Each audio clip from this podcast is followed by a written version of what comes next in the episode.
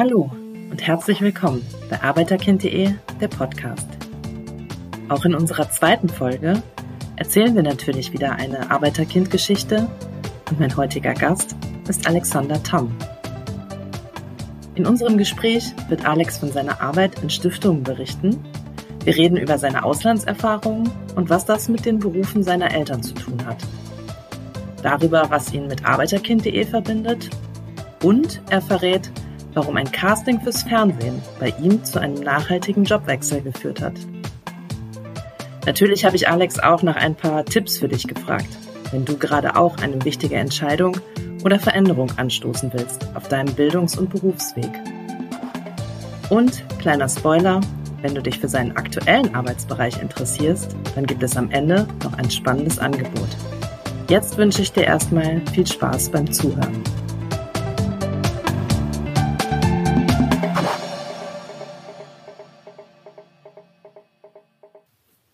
Hallo Alex, herzlich willkommen in unserer zweiten Podcast-Folge und schön, dass du unser Gast heute bist. Ich freue mich sehr, dass du die Zeit hast und dass wir heute über dich und deinen beruflichen Werdegang und äh, die Dinge, die du in deinem Leben schon gemacht hast, sprechen. Schön, dass du da bist. Ja, hallo Alexandra, ich finde es total cool, dass ich äh, Nummer zwei in dem Podcast von Arbeiterkind sein kann. Eine große Ehre und leg los. Ähm, ich habe mir überlegt, ob ich gleich am Anfang so ein bisschen erzähle, was du beruflich machst. Und dann habe ich gedacht, nee, ich möchte eigentlich lieber, dass du das erzählst und würde dich fragen, was du auf die Frage antwortest, wenn Leute zu dir sagen, Alex, was machst du eigentlich beruflich? Dann sage ich seit drei Jahren, ich bin Moderator. Manchmal sage ich auch, ich bin äh, Moderator und Conferencier, denn das ist die offizielle Einstufung bei der Künstlersozialkasse, unter der ich laufe. Ich habe wirklich so eine nach 40 Karrierewechsel hingelegt. Und Moderation bei mir heißt, ich äh, moderiere Veranstaltungen, Podiumsgespräche, auch mal Workshops, aber vor allem alles das, was im Moment nicht so richtig stattfinden kann, außer im digitalen, wie zum Beispiel mit euch zusammen, wo ich äh, ja auch Podiengespräche oder äh, ganze Tageskonferenzen moderiere. Das ist mein Job.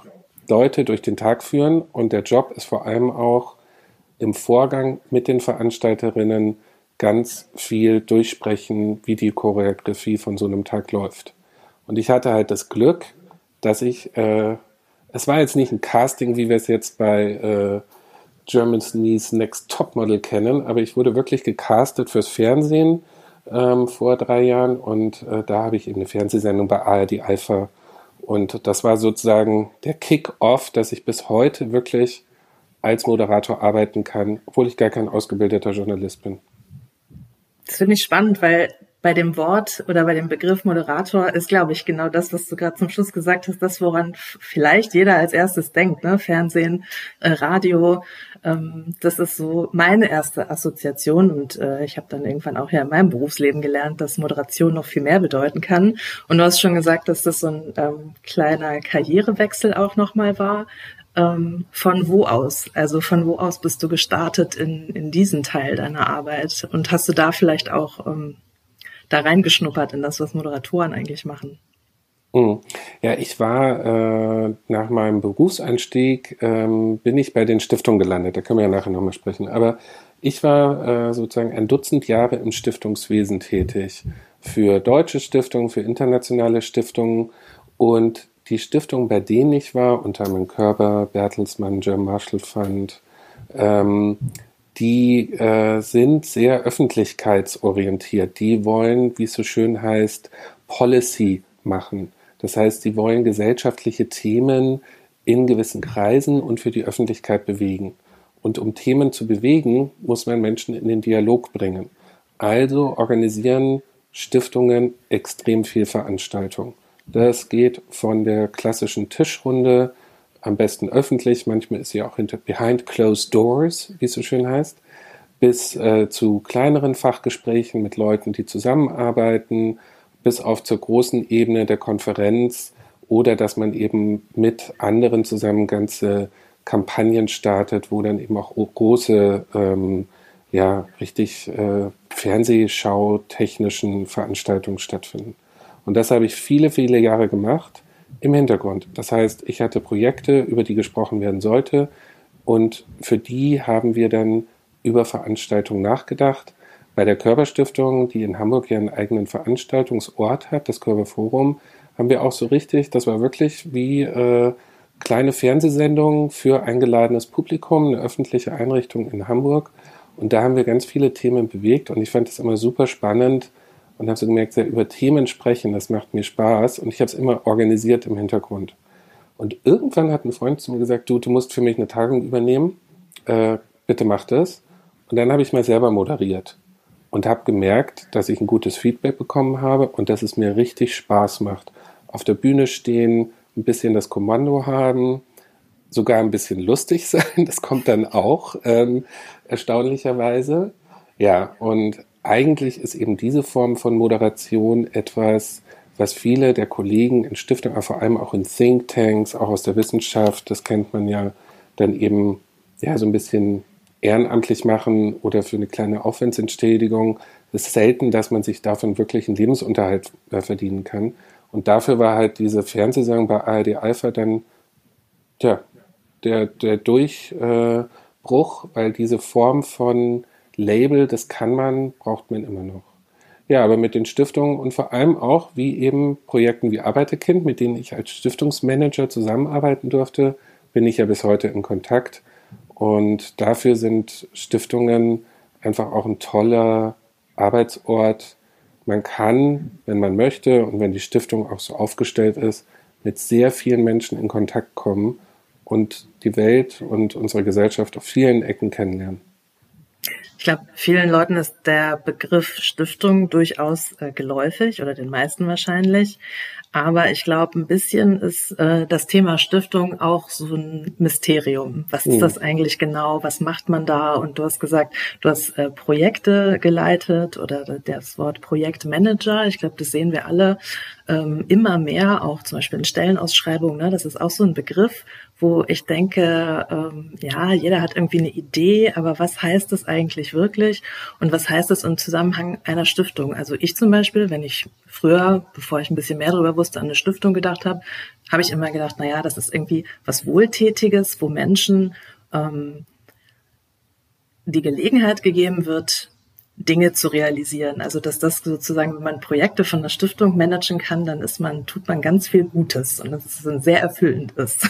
Ist das für dich äh, so ein Gedanke gewesen, den du hattest, als du da reingestartet bist? Also ich bin da reingestartet, weil ich dringendst einen Job brauchte und weil ein ehemaliger Chef, der Bürgermeister von einem kleinen Dorf in Bayern, wo ich ein Praktikum gemacht habe, gesagt hat, du bei der Bertelsmann Stiftung, das was frei, da gehst jetzt mal hin. So bin ich in Stiftung gekommen und das kann ich auch wirklich euch allen da draußen nur sagen. Es ist oft ein Zufall und Wege, die man nicht nachvollziehen kann, wie man wo landet.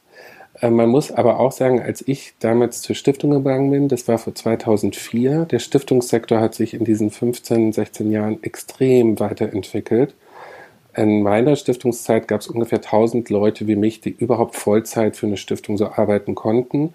Und deswegen war das vor allem auch bei den großen Stiftungen. Die großen Stiftungen, also du hast es ja gesagt, Mildtätigkeit. Genau das ist eigentlich so der Ursprung einer Stiftung. Vielleicht ähm, ne, die Familie Fugger in Augsburg. Die bis heute gibt es diese Häuser in Augsburg, wo jeder, der drin wohnt, zwar nur einen Euro zahlt, aber auch jeden Tag für die Familie Fugger beten muss. So waren Stiftungen früher aufgesetzt. Und die Stiftungen haben eine ganz wesentliche Grundlage und das halte ich immer noch für einen großen Unterschied zu einer NGO. Sie basieren darauf, dass dahinter Unternehmen, Familien, inzwischen ja auch staatliche Einrichtungen mit viel Geld stecken. Dieses Geld wird auf ganz unterschiedliche Arten verdient und manchmal ist die Stiftung, und das ist eine deutsche Spezialität, auch wirklich nur dafür da, damit das Unternehmen erhalten bleibt weil es sonst zerschlagen werden würde oder aufgekauft würde. Es ist auch ein Mittel, den deutschen Mittelstand zu schützen.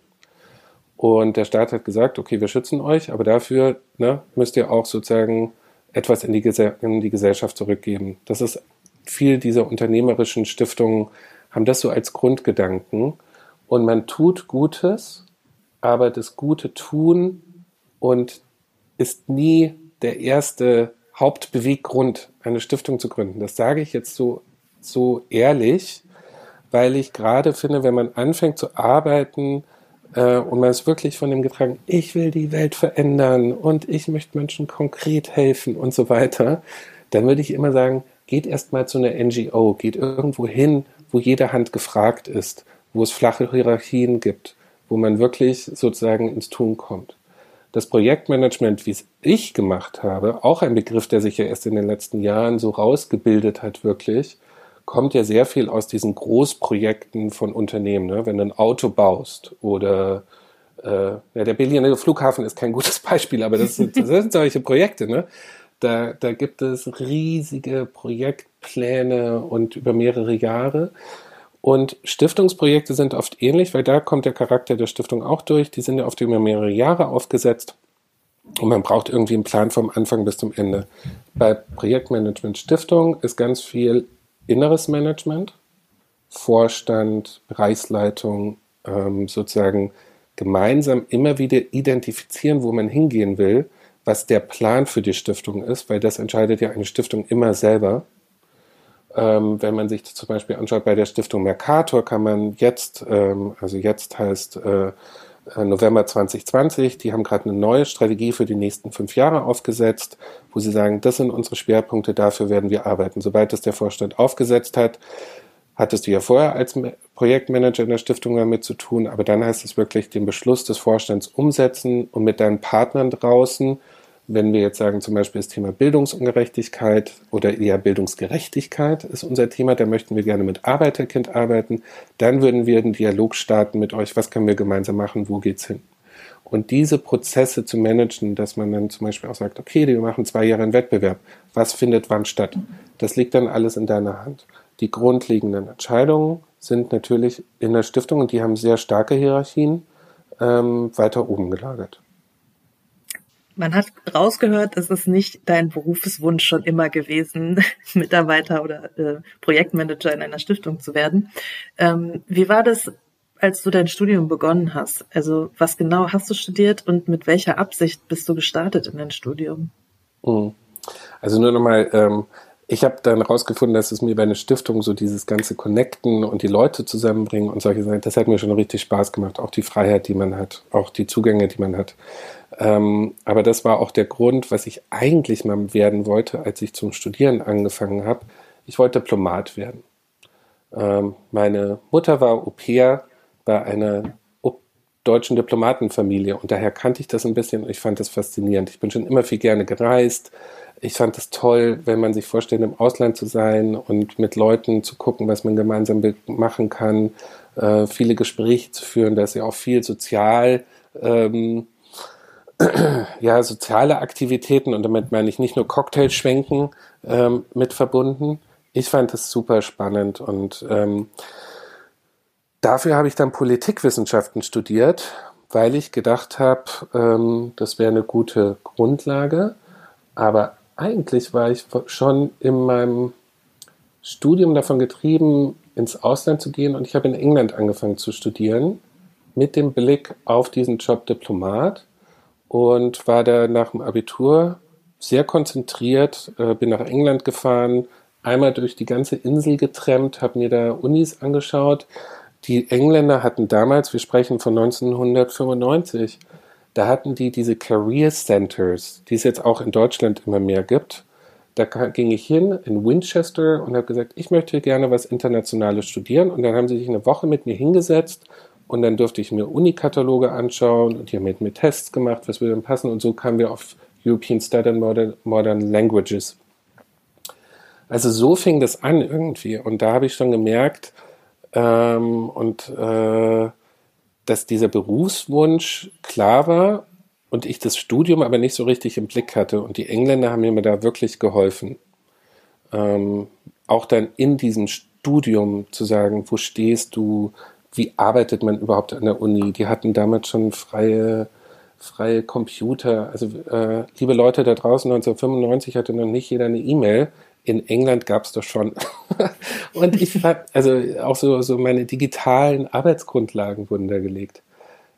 Dann bin ich zurück nach Deutschland aus privaten Gründen, habe so einen kleinen Realitätscheck ähm, erlitten, was äh, Studieren an der deutschen Uni heißt aber sozusagen dieser Berufswunsch Diplomat hat mich durch mein ganzes Studium begleitet. Ich habe dann auch Schwerpunkt immer was Internationales studiert, war bei Professoren, die internationale Studiengänge gemacht haben. Am Ende ist die Aufnahme, um Diplomat zu werden, ja ein Testverfahren und da habe ich es am Ende leider nicht geschafft. Aber das schaffen sehr wenige und der Versuch war es wert. Und ähm, das ist ja auf jeden Fall dann auch ein Grund gewesen, hast du gerade selber gesagt, warum du alles ein bisschen auch äh, versucht hast, international schon auszurichten. Ne? So das Studium in England begonnen und ich weiß, dass du ja auch noch ähm, einige andere Auslandsaufenthalte äh, hattest und ich würde denken, gerade äh, mit dem Background als Arbeiterkind ist das nicht unbedingt so selbstverständlich. Ich glaube, dass viele ähm, aus nicht akademischen Familien eher das Problem oder den Fall kennen, ähm, dass Auslandsaufenthalte manchmal fehlen oder dass die auf nicht so viel Verständnis auch in der Familie stoßen. Ich weiß, bei dir ist es anders gewesen. Du hast gerade schon kurz gesagt, deine Mutter ähm, war Au pair und ähm, was hat so dazu beigetragen, äh, dass auch deine Eltern einfach aufgrund ihrer äh, beruflichen Karriere vielleicht einen anderen Blick darauf auch hatten, mhm. was eigentlich ein Auslandsaufenthalt bedeutet und was eine Auslandserfahrung auch für einen Mehrwert ist. Also ich muss mich jetzt erstmal kurz korrigieren. Meine Mutter war eine ausgebildete Hauswirtschaftsfrau. Äh, Deswegen, ich sage immer pair, aber das ist natürlich, da siehst du mal, wie man wieder in diesen Gedanken drin hängt. Pair ist ja meistens was für die Abiturientinnen. Meine Mutter ähm, hat eine Hauswirtschaftsschule gemacht und hat dann eben als Hauswirtschaftsunterstützung und Kinderbetreuung in der Familie gearbeitet, zweieinhalb Jahre, und war in Algerien mit 16. Und äh, das hat bei ihr auch den Weg dann dahin gebracht, dieser Kontakt mit dieser Diplomatenfamilie, dass sie selber auch Abitur machen äh, wollte und studieren. Dann kam mein Vater und der war Koch. Und als Koch ähm, äh, war es üblich, dass du immer deine Stellen gewechselt hast damals. Und er war dann den Sommer in England und im Winter in der Schweiz.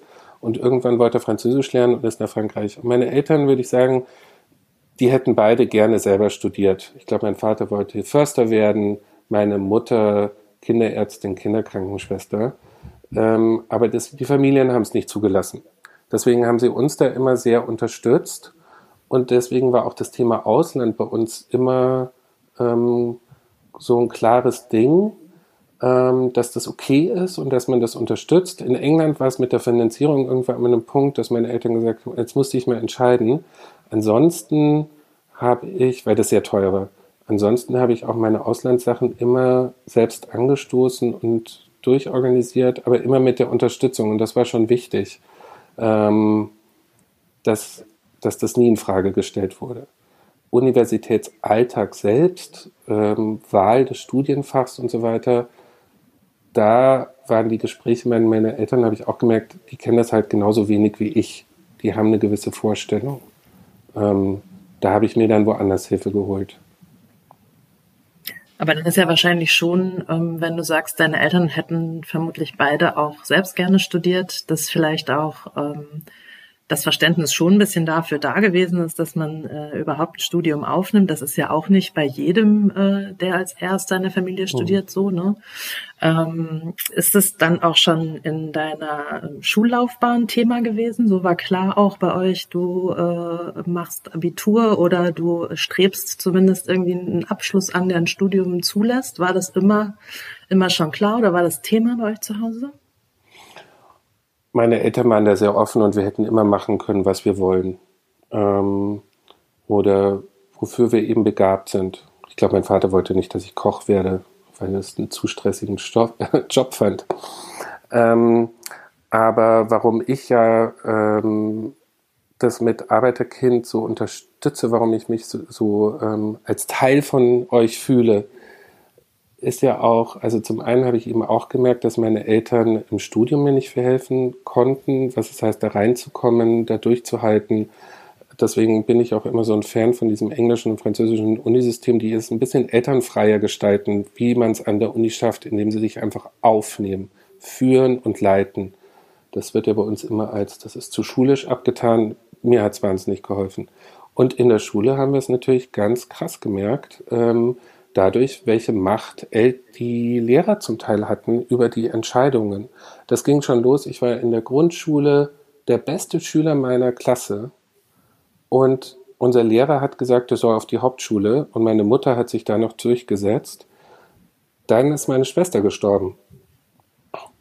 Als ich 14 war, mein Bruder 13.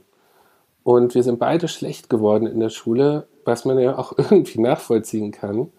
Und ähm, dann gab es so einen Lehrer, wie ihn, glaube ich, viele Arbeiterkinder haben. Bei uns hieß er Manfred Hertel und der hat zu meiner Mutter gesagt, jetzt bilden Sie sich nicht mal ein, dass Ihre Kinder schlecht sind wegen dem Tod der Schwester, sondern die sind nicht für diese Schulform geeignet. Mein Bruder ist dann auch wirklich gegangen worden über das nächste Jahr und ich habe ein Jahr wiederholt. Und meine Eltern haben sich dem gefügt. Und ich glaube, wenn man das nachher noch mit meinen Klassenkameraden, so nach dem Abitur haben wir das mal besprochen, andere, die hatten viel, viel schlechtere Noten als wir, aber da war halt die Mutter jede Woche auf dem Teppich und hat halt als Arztgattin oder, oder selber Juristin ihr Kind durchgeboxt, das ist Abitur und dann studiert. Und deswegen habe ich eben selber erfahren, was es heißt, wenn deine Eltern nicht in der Lage sind, dich in der Schule so zu unterstützen, dass du eben deinem Talent mäßig dahin kommst, wo du hingehörst. Und das war bei uns der tragische Tod meiner Schwester. Das ist woanders, dass deine Eltern nicht Deutsch sprechen, dass sie eben oder eben keine Akademiker sind oder eine Scheidung oder sonst was. Und da finde ich, muss es viel, viel besser werden, dass Kinder wirklich in die Lage versetzt werden, dem zu folgen, wo ihre Talente sind und nicht dem zu folgen, was man ihnen von Seiten Schule oder Umfeld vorgibt. Was hättest du dir gewünscht von deinem Lehrer, was er für euch macht oder wie er auch, ähm, was er vielleicht zu deiner Mutter gesagt hätte in der Situation, dass eben eure schulischen Leistungen vielleicht schlechter geworden sind, weil ihr diese schwierige familiäre Geschichte hattet durch den Tod deiner Schwester? Ja, und da was bin ich auch, machen sollen. Ja, und da bin ich einfach so dankbar, dass sich über die Jahre und Arbeiterkind ist ja nicht einfach so entstanden. Ne? Es ist so, dass sich die Gesellschaften heutzutage stärker um solche Belange von Gerechtigkeit kümmern und auf eine andere Weise.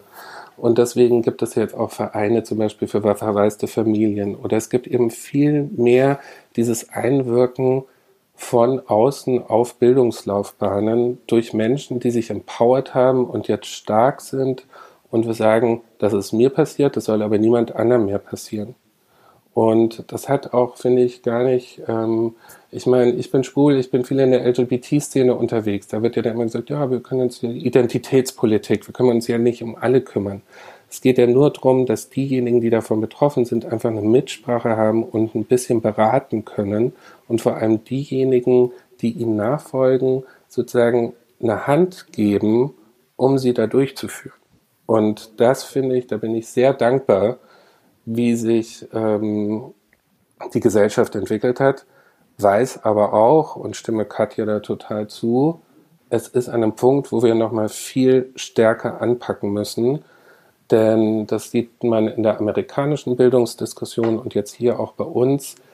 Ähm, es ist, entsteht gerade sozusagen nach den 70er Jahren, wo man immer gesagt hat, das katholische Mädchen vom Lande ne, darf jetzt auch Abitur und studieren.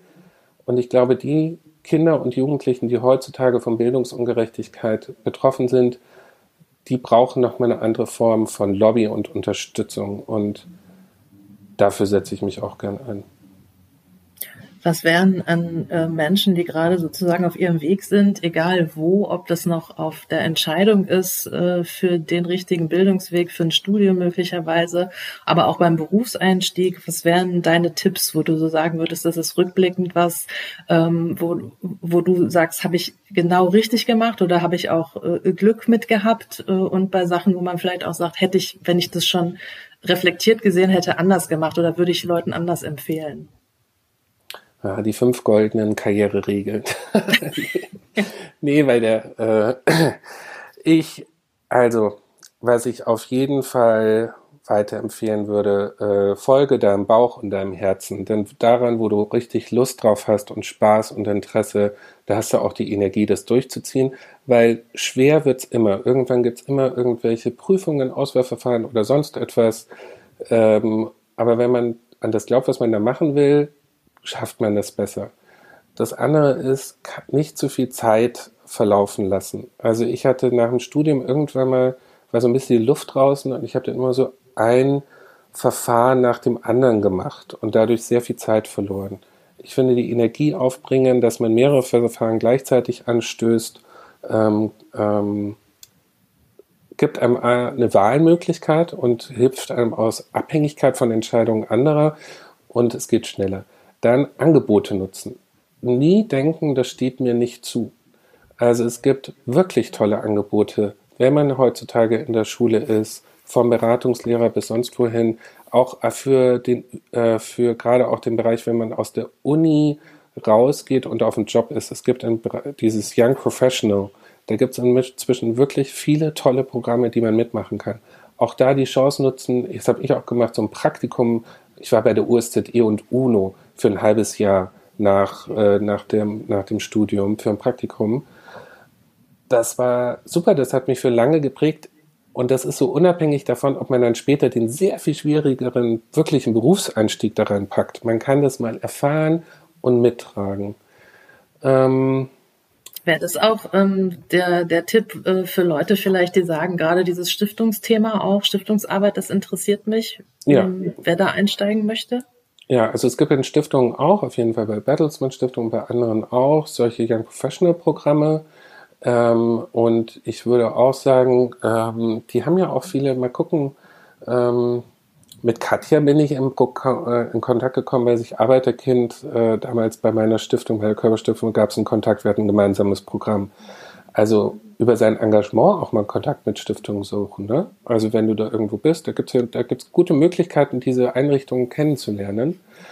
Ähm, für einen Berufseinstieg würde ich es immer für die, ich glaube gerade vom, vom Studium in so einem akademischen Job im gesellschaftspolitischen Bereich, für den kann ich ja vor allem sprechen. Die Wirtschaft macht das ja schon lange mit Trainee-Programmen und sowas.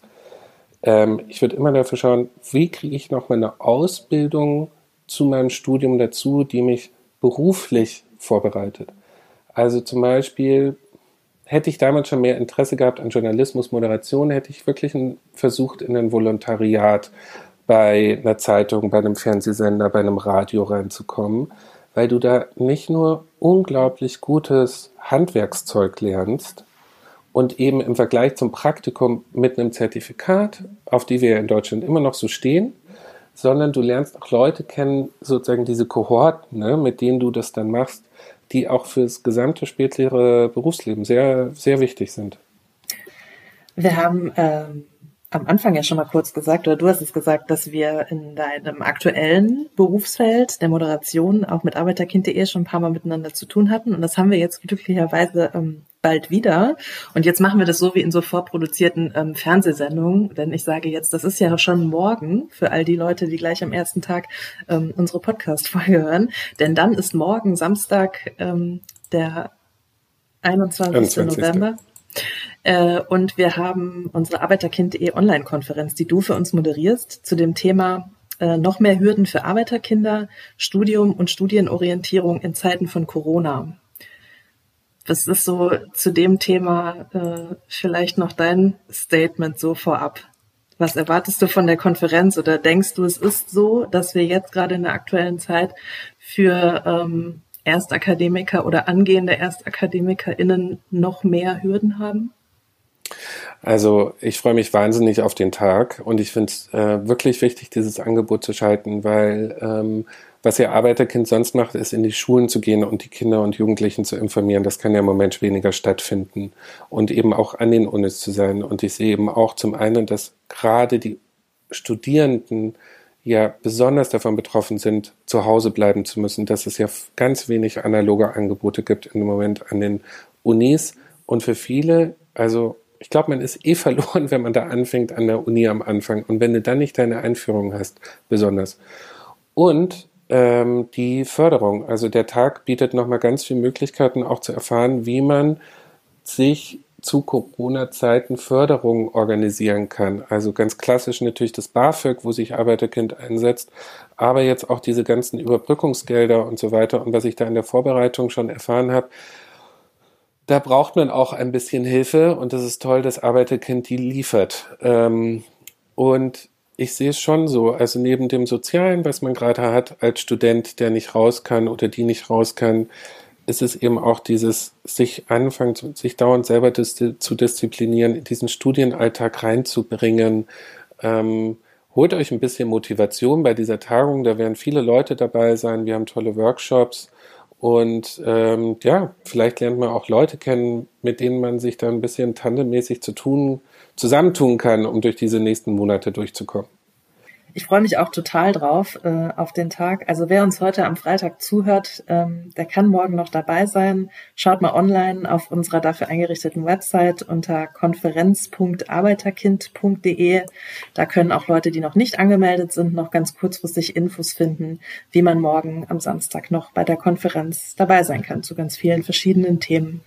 Äh, da gibt's unser Programm, da könnt ihr euch schlau machen. Alex, wir sind schon äh, am Ende unseres Gesprächs. Es ging so schnell und ich hätte noch ein paar Fragen gehabt, aber äh, man kann äh, solche Sachen nie ganz zu Ende bringen. Und ein paar Fragen habe ich auch noch, denn wie schon in unserer ersten äh, Folge mit Katja möchte ich auch dir so eine kleine ähm, Schnellfragerunde sozusagen machen und dir ein paar Fragen stellen. Es waren acht bei Katja. Ich habe inzwischen noch eine dazwischen geschmuggelt.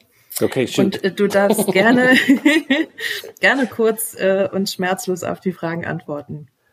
Bist okay. du bereit? Ja, ready to go. Was machst du als erstes, wenn dein Arbeitstag beginnt? Kaffee kochen. Was wolltest du werden, als du klein warst? wie, wie Katja, Modedesigner. Und das ist nicht abgesprochen. Ich habe mich schon total scheckig gelernt. Es war wirklich Modedesigner. Ich habe mir mal für eine Faschingsparty ein Rokoko-Kostüm geschneidert. Das war wunderbar. Wie stellst du dir den Ruhestand vor? In Italien mit Sonnenuntergang und Weißwein. Wen würdest du gerne mal treffen? Michelle Obama. Welchen Ort würdest du gerne mal besuchen? Sizilien. Gibt es etwas, das du gerne noch lernen möchtest? Podcasts produzieren. Zu welchem Thema würdest du eine Petition starten? Äh, Grundeinkommen vielleicht. Ja, Grundeinkommen. Was machst du, um dich zu entspannen? Viel Berg rauf und runter wandern. Und welche drei Dinge auf der Welt würdest du sofort verändern, wenn alles möglich wäre? Eis für alle. ähm, ja, gerechte Bezahlung und Anerkennung für die Berufe, die es brauchen und Reichtum besser verteilen. Super, das war's schon. Da sind wir durch. Spannende Antworten. Vielen Dank dafür. Und, ich habe noch eine äh, kleine Werbejingle, Alexandra, ja, wenn ich darf. Gerne. Mit meiner Kollegin Julia Pfinder habe ich eine Website und eine gemeinsame Moderationsplattform cosmopolis.org. Sage ich jetzt nur cosmopolis.org, weil wir suchen eine studentische Hilfskraft ähm, in München oder in Berlin.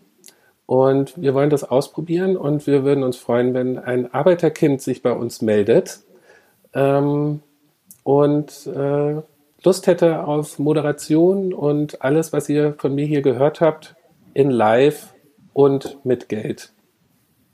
Fantastisch. Wie könnten wir besser schließen als mit einem äh, studentischen Jobangebot? Super, ich bin gespannt, ob sich jemand meldet. Äh, traut euch, schreibt dorthin äh, an Alex und äh, das wär, würde mir sehr gut gefallen, wenn wir über den Podcast hier so einen Kontakt hergestellt haben. Ich danke dir sehr, dass wir heute das Gespräch geführt haben. Es war sehr spannend, es hat mir viel Spaß gemacht und ich hoffe, dass alle, die uns zugehört haben, ähm, auch einiges für sich mitnehmen, was über das, was du machst, gelernt haben. Und äh, ja, vielen Dank, dass du dabei warst. Vielen Dank, Alexandra. Und vielen Dank, Arbeiterkind. Ihr seid super. Das war die zweite Folge von Arbeiterkind.de, der Podcast. Danke, dass du zugehört hast und ich hoffe, es hat dir gefallen. Mehr über Arbeiterkind.de erfährst du online unter www.arbeiterkind.de oder besuch und folge uns bei Facebook, Instagram, Twitter, LinkedIn oder Xing. Werde Teil unserer Arbeiterkind.de Community und leg dir gerne ein Profil in unserem eigenen sozialen Netzwerk an. Du findest alle Infos unter netzwerk.arbeiterkind.de. Dort gibt es viele tolle Gruppen und Diskussionsforen, bei denen du sicher auch ein Thema findest, das dir gerade wichtig ist. Mehr über meinen Gast Alex kannst du auf seiner Website www.alexander-tam.de erfahren und schau natürlich auch auf jeden Fall bei cosmopolis.org vorbei. Ich freue mich jetzt schon auf die kommende Folge und ich hoffe, du bist dann auch wieder dabei. Bis dahin, bleib gesund und bis zum nächsten Mal.